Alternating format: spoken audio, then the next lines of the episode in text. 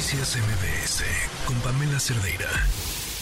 Pues, a ver, eh, pareciera que ya se resolvió el asunto Nuevo León, pero, pero quedaron ahí algunos temas importantes que hablar y una de las voces em, que señalaba no saben lo que están haciendo o el precedente que están dejando fue la de Roberto Gil Suárez, eh, que por cierto nos acompaña en la línea justo para platicarlo. Roberto, ¿cómo estás? Muy buenas tardes.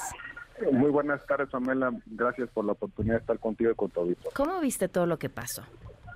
Yo, yo, creo que al final de cuentas el precedente que preocupaba a algunos se consolidó porque si bien ya le autorizaron el regreso, eh, la reincorporación al gobernador Samuel García, también es cierto que fue a partir de una votación, cuando la práctica, las, la, la historia no, no, no exigía, la tradición no exigía que el, órgano, el Congreso, calificara la reincorporación del servidor público que pide una licencia, sino simplemente se notificaba y se entendía que eh, se, se generaba el efecto de la reincorporación. Déjame ponerlo un poco en contexto para el auditorio.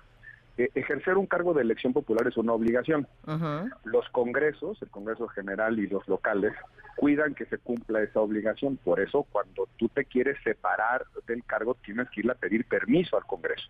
Si el presidente de la República quiere dejar su cargo para pues, someterse a una operación o por alguna razón personal, le tiene que pedir permiso al Congreso y además el Congreso tiene que suplir eh, la vacancia, tiene que garantizar que el Ejecutivo funcione.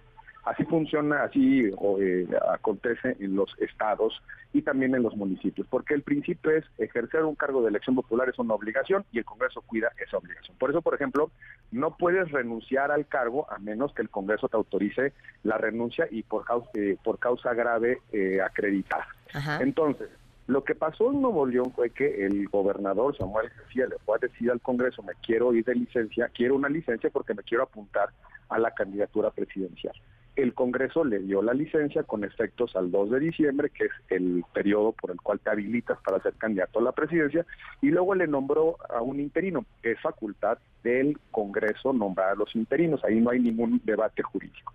Lo que sí hay un debate es, uno, ¿te puede el Congreso eh, limitar la licencia? Parecería que solo por razones objetivas debiera eh, impedir la salida eh, temporal de un servidor público. Pero lo más preocupante, ¿puede el Congreso limitarte la reincorporación? Y ahí es donde yo creo que eso ese precedente es muy peligroso.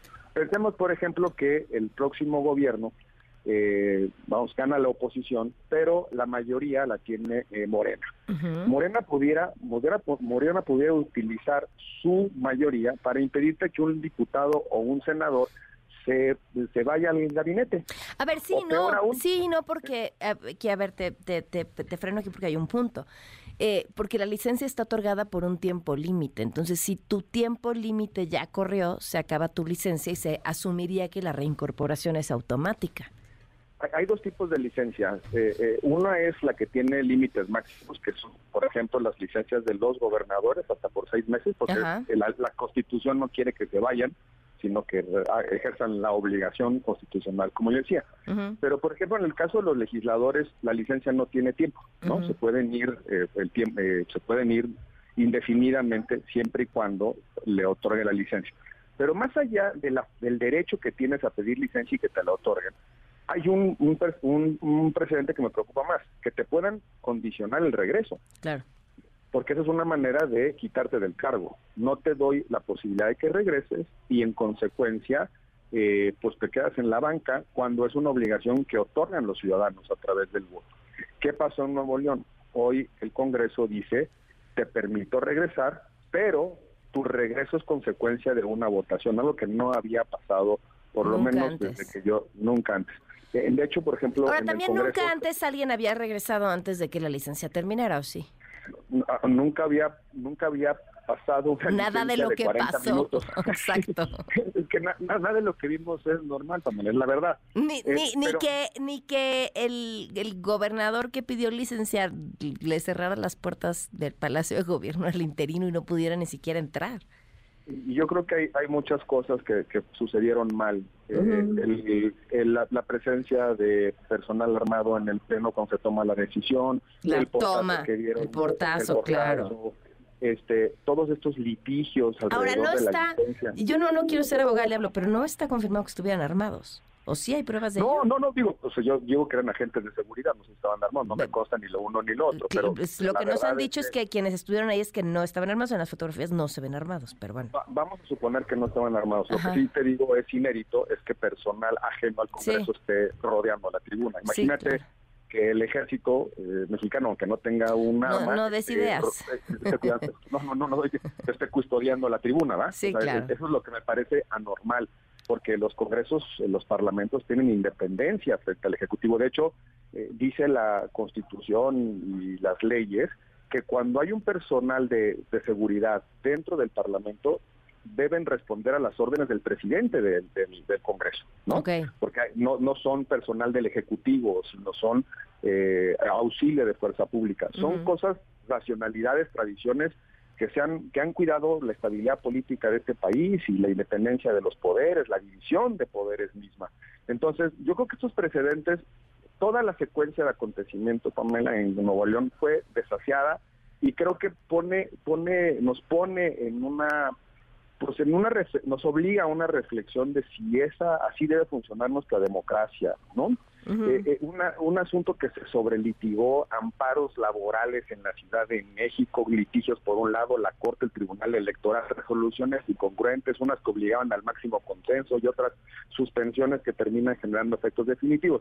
Todo, todo, todo lo que aconteció fue irregular, eh, cuestionable desde el punto de vista jurídico, pero sobre todo creo que deja entrever un, el fracaso de la política, ¿no? No no no sé por qué no se pudieron poner de acuerdo de la negociación. No se pudieron poner de acuerdo. Oigan me quiero ir tengo el legítimo derecho a aspirar a la presidencia de la república. Denme una licencia por seis meses me lo permite la ley. Ustedes nombren a un gobernador un gobernador que cuide los intereses del estado no que cuide los intereses de una mayoría. Y, bueno, pues si gano, pues ya gané y si no, pues regreso a cumplir con mi obligación constitucional. Porque, insisto, ejercer un cargo que te da el pueblo es una obligación y el Congreso cuida que cumplas esa obligación. Por eso todas estas reglas de licencias, reincorporaciones, etcétera.